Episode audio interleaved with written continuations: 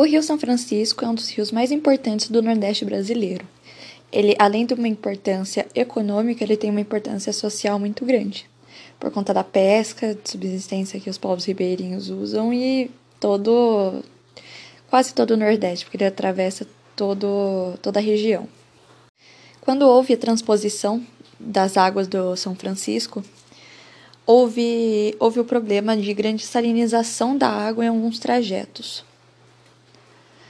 Uh, essa salinização ocorre mais por conta do, do longo trajeto que a água percorre pelo bioma e pelo clima semiárido, onde a água evapora com mais facilidade.